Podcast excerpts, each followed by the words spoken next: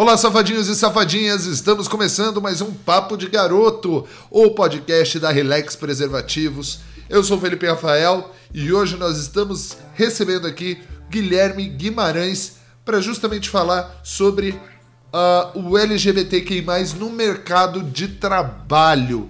Mas antes de começar, eu gostaria de dar alguns recados. É, não esqueça de assinar os nossos canais no Deezer, no Spotify, na Apple Podcast, no Google Podcast e também é, é só você procurar lá para seguir a gente nas redes sociais, arroba userelax. Bom, Guilherme, seja bem-vindo ao Papo de Garoto e eu gostaria de começar o nosso, o nosso programa aqui com você se apresentando. Fale um pouco de você, Gui. Opa, muito obrigado pelo convite.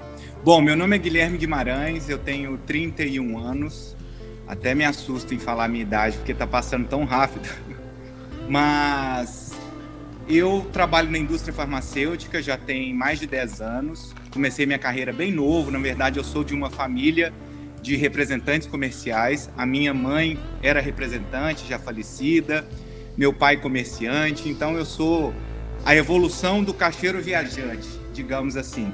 E aí, quando se fala em evolução, a gente não evolui pouco, né? Evolução do caixeiro viajante homossexual no mercado da indústria farmacêutica. Aí que o negócio vira uma o boom de evolução. Mas, enfim, eu já venho. É... Aí agora eu não sei o que, que eu falo mais.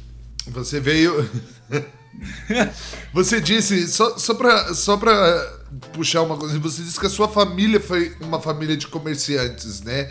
É, como é que foi ver para você ver seus pais trabalhando com vendas, né?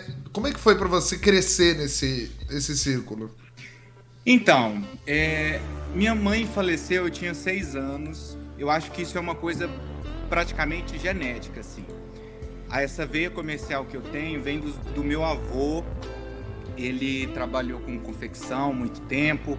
E aí todos os meus tios, eu fui criado pela minha família é, materna, todos os meus tios sendo representantes, eu fui inserido nesse meio. E a família toda é comercial, então a gente é, a cada dia que passa, assim, a família fica até um pouco mais conhecida, porque as pessoas falam aqui em Minas, ah, os Guimarães, os Guimarães, porque a gente praticamente somos todos representantes comerciais. Tem até um representante da Relax também, que é representante, Matheus, meu tio Wagner. Tem uma turma aí, minha tia Olivia, minha irmã trabalha comigo. E é isso. Todo então, mundo. Tá, tá, no sangue. Todo mundo aí no segmento de vendas. E, e assim, para você, você falou que antes da gente começar, você estava eh, comentando que é muito difícil no mercado, no mercado farmacêutico, né? Eu não sei que, que tipo de medicação você vende, né? mas que é bem difícil ter homossexual, é, é, principalmente na sua equipe de vendas, né, na empresa onde você trabalha, que é bem difícil. É, como é que foi? Como é que é para você estar nesse meio, estar nesse meio né, de, de trabalho, estar nesse mercado de trabalho, que, que as pessoas, né, tem, não sei se tem alguma coisa um jeito de olhar diferente? Eu não sei. Como é que é para você conviver sendo o, o único homossexual da sua equipe? Então, vamos lá. Eu acho que é, eu tive muita dificuldade no começo da minha carreira, porque eu sabia que eu estava entrando num segmento de aonde são poucas mulheres, é, geralmente são homens mais velhos, e eu comecei sendo preposto do meu tio é, no estado de Minas Gerais até então não era assumido. É, na verdade, eu acho que eu não era assumido direito nem para mim. né? Mas a gente, eu sempre soube que tinha alguma coisa diferente comigo e tal, mas isso ficava trancado a sete chaves. E ao longo do tempo, é, eu tive a oportunidade de assumir uma indústria no estado do Espírito Santo, fui para lá. E aí que eu me tranquei ainda mais no armário no começo ali, porque eu pronto, saio de Minas Gerais, vou trabalhar em outro estado, é, que aí eu percebia que as pessoas ficavam questionando por que, que tiveram que importar é, um representante de outro estado e não usar, enfim, né, um, um representante lá do Espírito Santo e sendo gay ainda. Aí na época eu é, falava que tinha namorada e tal, mas isso para me defender mesmo. E na época eu já namorava com quem eu sou casado hoje. E aí eu lembro que tem alguns distribuidores lá que falavam, ah, mas essa mulher sua é cabeça de bacalhau, porque ninguém vê essa mulher. E de fato era. Só que eu levava na esportiva e tal. Então, o que aconteceu é que eu comecei a perceber que eu precisava ter uma virada de chave muito grande, porque a minha família também não sabia. E aí eu vinha para Minas Gerais é, e a minha família não sabia que eu estava em Minas Gerais, que eu, eu vinha para namorar aos finais de semana. Para ver o seu futuro marido. Isso, e só de vez em quando que eu aparecia na casa dos meus avós. Desculpa a pergunta, que... você e seu marido estão juntos há quanto tempo? 11 anos. Da hora, da hora. 11 anos. E aí o que acontece é o seguinte, teve uma vez que nós fomos é, na missa num domingo em Belo Horizonte, e aí tava tudo pronto para na segunda-feira de madrugada eu sair para ir pro Espírito Santo trabalhar e me deu um start de um desespero de falar assim: eu não posso continuar vivendo essa mentira comigo mesmo. E eu estava na missa. É Deus. É Deus é agindo Deus. na sua pessoa. É, é, é, é. Deus é forte. Isso, oh, isso foi muito assim, hilário. Aí eu fui e comecei as mudanças da minha vida naquele instante. No outro dia, em vez de voltar para o Espírito Santo, peguei meu carro e fui para casa da minha avó que me criou.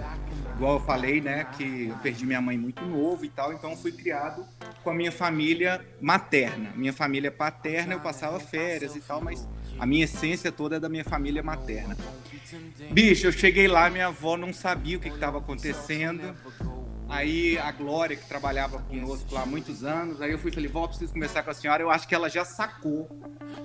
E falou assim, ô Glória, pode ficar aí na sala, que eu vou conversar aqui com o Guilherme. Aí eu comecei a falar e chorar e tal, papapá. Contei tudo pra ela. Minha avó, na época, devia ter uns 74 anos, mais ou menos. Ela virou para mim e falou assim: Meu filho, só tenho medo de se apanhar. Ai, que lindo. Talvez ela já sabia, talvez ela já soubesse. Então, eu também acho. Aí ela falou assim, ó, e minha avó hoje tem Alzheimer, né? Então, depois disso, ela foi diagnosticada com Alzheimer daí uns seis anos, depois que eu, que eu contei para ela. Mas assim, é, ela falou, eu lembro direitinho das palavras dela. Meu filho, eu tenho medo de você apanhar na rua. E com seu avô, eu me viro. Ai, que fofa. É, foi muito assim. Qual é o nome da sua avó? Eni. Por mais donas Enis no mundo, né? Exatamente. E minha avó, ela trabalhou na Universidade Federal de Minas Gerais. Então eu acho que ela tem a cabeça bem aberta para para época dela já, né? Então assim, isso ajudou demais. Aí eu precisava contar um segundo ponto, que eu tava namorando já, fazia seis meses que eu estava namorando com o Carlos e que a gente já estava comprando uma casa junto. Aí foi o segundo piro dela, né? Aí ela falou assim: não, eu quero entrar, eu quero ir com você lá agora, eu preciso ver o que, está acontecendo. Preciso conhecer esse rapaz. É, exatamente. E a minha família é engraçada porque eu tenho um tio, Rubens, que ele é, é igual essas vizinhas lavadeiras louca, sabe? Que escândalo, é e tal. E eu falava muito isso com o Carlos. Eu tô assim, olha, meu medo é o meu tio Rubens, porque ele é meio assim, exagerado. Minha irmã, quando começou a namorar, ele gritava assim, falando que ela não era filha de chocadeira. Ah. Enfim, dava pressão nos namorados da minha irmã. E eu achei que ia fazer a mesma coisa. Ele era irmão da sua mãe. Ele é irmão da minha mãe. Legal. Eles eram, eles eram muito amigos. Então ele ah. se sente assim. Na obrigação né? de pai, né? Aquele tio pai, é, né? Exato. Mas, meu filho, decepção. Nem dá uma prensa no Carlos deu. Nada. Mas assim, Nada. foi respeitoso, assim, o seu tio chegou, aceitou, ou ele falou assim, não, não, não vai ter sobrinho meu gay, não, não vai ter sobrinho meu viado, não quer nem saber. Porque tem muita família que acontece isso, né? A galera sabe que é, mas prefere não tocar no assunto. É, é. Sabe o que que, o que que me ajudou muito? Agora sendo bem... O que rolou foi o seguinte, é, eu tenho certeza que nos bastidores rolou muita confusão, que eu nem sei porque eu tava com o Espírito Santo. Então aqui a família tava se debatendo e eu tava no Espírito Santo. E uma coisa que eu sempre tive, bicho, porque assim, ó, vamos lá. É, perdi minha mãe aos seis anos.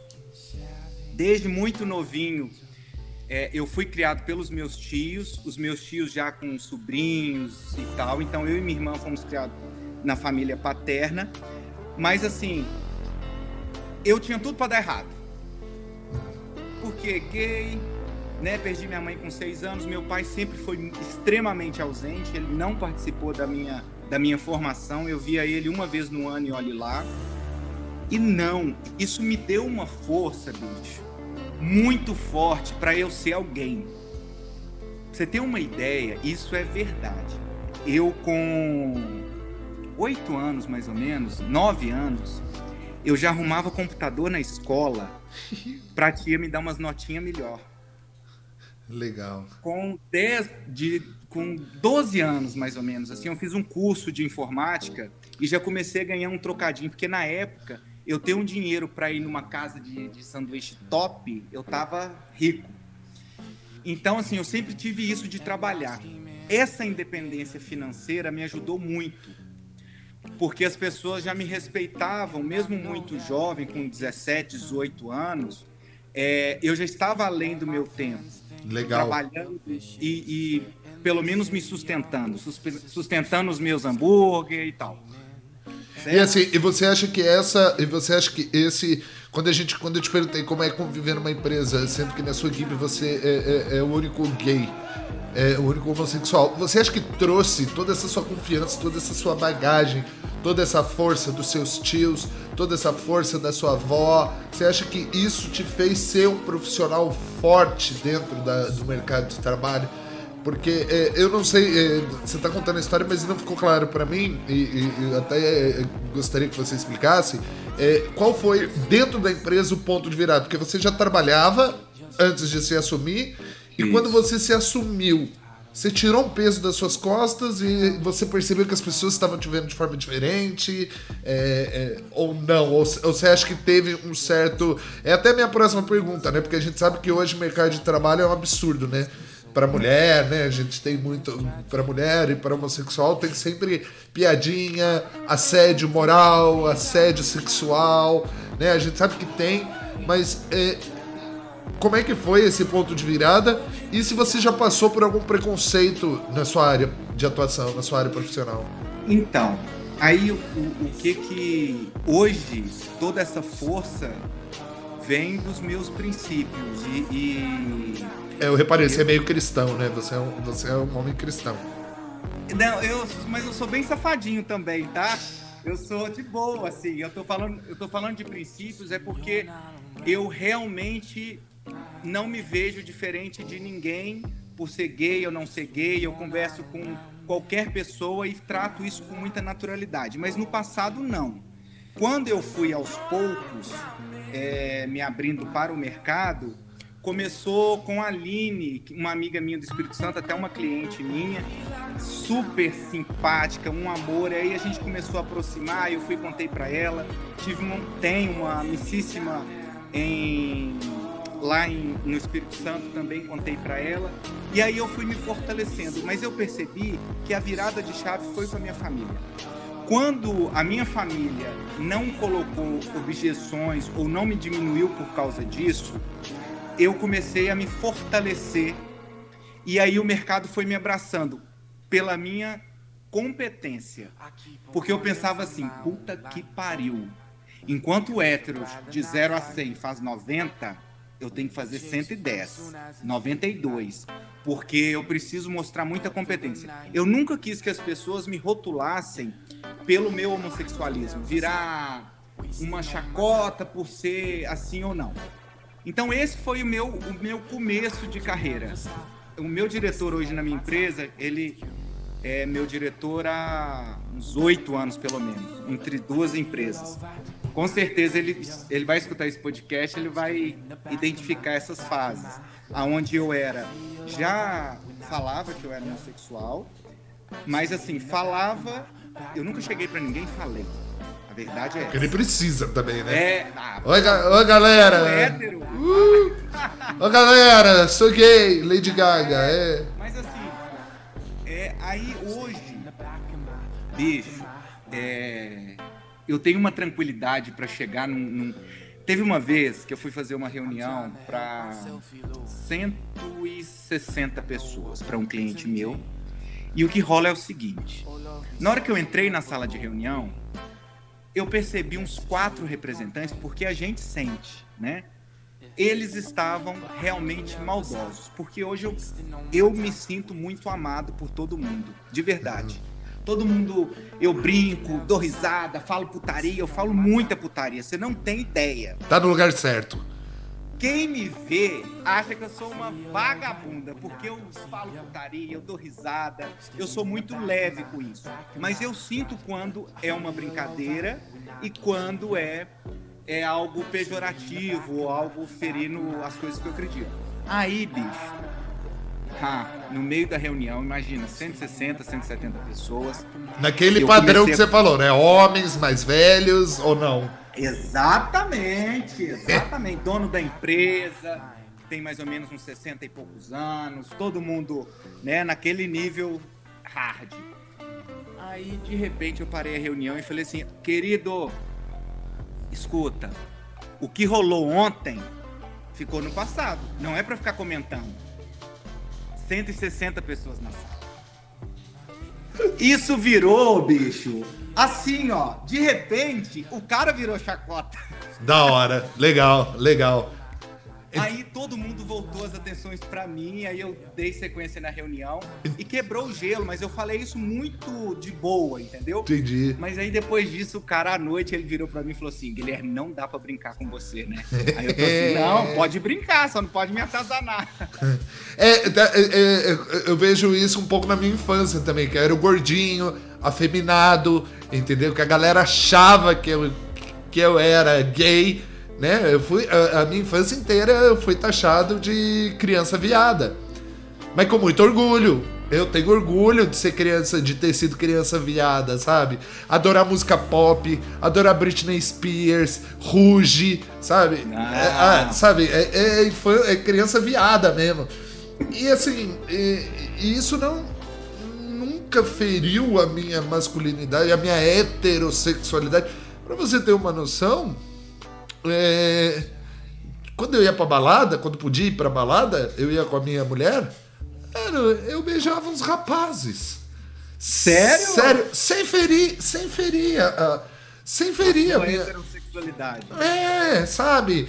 E aí que eu acho legal a gente combater a- a- o, o desrespeito, a gente combater o preconceito com humor, com leveza, com piada, entendeu? E, e- e bem legal isso. Agora eu queria entrar num, num, num segmento aqui que é o RH. Que é o RH né? Que hoje a gente vê, é, hoje a gente vê é, grandes empresas montando equipes diversas, né? Não só ah, ah, homens gays, mas mulheres lésbicas, cisgêneros, é, homens e mulheres trans, né? A gente vê também um pouco na política, né? Que, é, nas últimas eleições do, do ano passado foi eleito o maior número de mulheres, de, de pessoas trans, né? Como que você como que você acha que o mercado está mudando em relação a essa criação de equipes mais diversas, assim? Porque, desculpa, é, eu, eu, assim, posso estar errado, mas eu acho que um, um- um- um homossexual, é, ele pensa diferente, ele age de forma diferente, talvez, não sei se é por medo ou por orgulho de ser o que ele é, sabe? Mas eu acho que eu acho que ter equipes, né? Com, com- o que, que você acha disso, assim? Como você acha que o mercado está nessa questão do, de contratação, de montar essas equipes diversas? Então, é, existe alguns contrapontos que eu acho super interessante e que eu falei brincando, né? Ah, Na hora que eu falo que eu tenho 31 anos, eu já começo a me sentir velho. E a gente está passando por uma transição de geração que é uma coisa muito louca. Porque se hoje eu converso com um menino de 16, 17 anos, 18 anos, e, a gente, e eu falo com ele sobre homossexualismo, assim, é, o que que acontece? Essa geração já nem já nem gosta de tocar nesse assunto porque eles, eles já acham que isso nem se comenta. Cada um faz o que quer, cada um é do seu jeito e tal. Então eu sou eu sou um, um cara que é o seguinte, eu não gosto muito desse mimimi midiático que existe sobre algumas, algumas classes específicas da sociedade. De fato, a gente está evoluindo e cada dia que passa, nós vamos ter mais pessoas é, nas chefias sendo homossexuais, principalmente na política. Isso vai acontecendo naturalmente. Eu acho, por exemplo, na minha empresa hoje, que eu sou representante, que é uma empresa extremamente tranquila, porque a minha empresa ela visa é qualidade de execução. Ela não tá nem se fudendo para quem que eu dou, deixei de dar, se eu tô comendo, se eu tô fazendo o que é. Ela com certeza procura pessoas que tenham a capacidade de fazer um trabalho bem feito. Tipo assim, o meu chefe fala muito isso comigo. Guilherme, eu queria ter pelo menos uns oito viados iguais a você. Mas não tem, não acha. Então eu acho que existe duas situações. Uma, das pessoas terem essa segurança e começar a parar de, de, de, querer se vender por ideologia e sim pela competência e ela ser homossexual ser uma, ser uma coisa igual eu uso uma roupa azul, branca, preta e tal. E existe também isso das empresas começarem a buscar profissionais assim, até mesmo que é, é um ponto importante para as empresas, né? Passa uma imagem de ser uma empresa sem preconceito, uma empresa liberal. Eu acho que esse misto. Mas aí eu tenho uma pergunta, Gui. Até onde a empresa vai? Porque a gente tem aquela questão dos pink dollars, né? É, que é bem discutido. Até onde você acha que. Qual é o limite do profissionalismo mesmo? Eu vou contratar o, o, o cara gay porque ele é foda, igual seu chefe virou para você e falou: Putz, eu queria mais quatro viados igual você. E até onde é o limite disso, do profissionalismo do, do cara ou da mina? E aquela questão cotista, assim, sabe? Ah, eu tenho aqui é, 10% da 20% da minha equipe é gay, assim, qual que você acha que é esse limite, assim, para não cair no, nesse cotismo midiático, igual você fala? O cara se vender falando, ah, eu sou uma empresa amiga das gays. É. Sabe, tipo... Então, eu acho que isso acontece muito com alguns segmentos, né? É, tem empresas que você vai no shopping, você percebe que existe uma forçação de barras de contratar gays. É, quanto mais afeminado, melhor. Já sei que é, mais... é uma empresa de óculos, né? É uma empresa de óculos. Isso, isso. Que tem que, da empresa da pimenta, óculos da pimenta, né?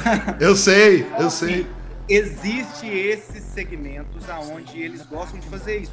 E eu não estou criticando, que eu acho que isso é bom porque movimenta a sociedade, você tem mais pessoas indo lá e o cara vendo que, que o cara tá é um transexual, enfim, e tá lá fazendo o trabalho dele. Isso é legal. No meu caso, na indústria farmacêutica, é, no, nos cargos de atendimento, principalmente a atacado, a grandes contas, Realmente eu vejo assim, tá? Eu posso estar enganado, mas é a questão da competência.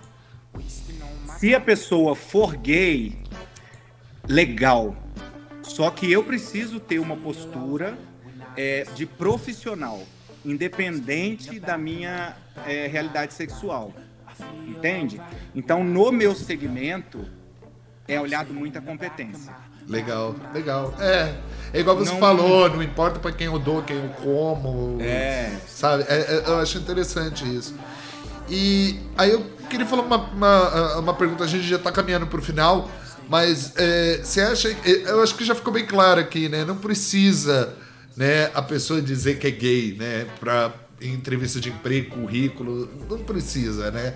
A pessoa pode se provar por aquilo que ela é e não por não por quem ela come, por quem ela transa, por quem ela deixa de transar, né? Eu acho que, eu acho que com essa sua fala ficou bem claro isso, é que hoje os RHs das empresas estão buscando competência, né? Não importa. Porque a gente tem muito, muitas pessoas héteros que são escrotas mesmo, sabe? Exatamente. O que eu falo é o seguinte, as pessoas até acham que. Nossa, mas o, o Guilherme é muito louco, né? Se eu chego numa distribuidora, eu chego no Televendas, aí tem 40 meninas, aí eu brinco com todas elas, assim, com bastante intimidade, falando.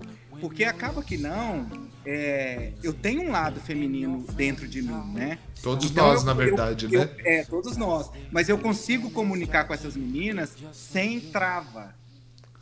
Então eu sou muito, ó, eu já fiz flexão no televendas para, ah, gente, vamos fazer flexão, agachamento. Então eu já botei para quebrar legal, legal, legal, legal. E aí eu eu sou expansivo assim, mas é porque também é meu isso. Qual é o seu signo? Eu sou aquariano. Boa. Eu não sei o que significa. Eu não sei porque ah, que eu fiz essa pergunta pra você. louco. Louco, louco, louco. E, e para você, pra gente encerrar aqui a última perguntinha, qual é a importância da inclusão das pessoas da comunidade LGBTQI+, nas empresas? Sua opinião, assim. Eu sei que a gente falou que não precisa, é, não que não precisa, é, é que a gente fala de competência e tudo mais, né? Mas para você, qual a importância de ter mais espaço para a comunidade? Então, eu acho, eu acho essa pergunta sua muito boa. Eu acho que realmente as empresas buscam competência, mas as empresas no seu processo de RH deixar claro que isso não importa, que ele pode colocar lá que ele é gay ou que ele, sei lá, eu sei, não sei se nem isso pode fazer, mas assim, a empresa ficar mais próxima, mais humana nesses processos de ser gay, ser negro, isso não, não muda nada. Entende? Porque você olha uma entidade, eu tenho certeza que muitos gays que estão nos escutando olham para uma empresa, tem um sonho de trabalhar lá e fala, hum, mas não é para mim. Você vê gerente de banco saindo, né, todo engravatado, todo assim, e a pessoa, principalmente o mais afetado, ele vê e tem vontade e fala, porra, mas isso não é para mim.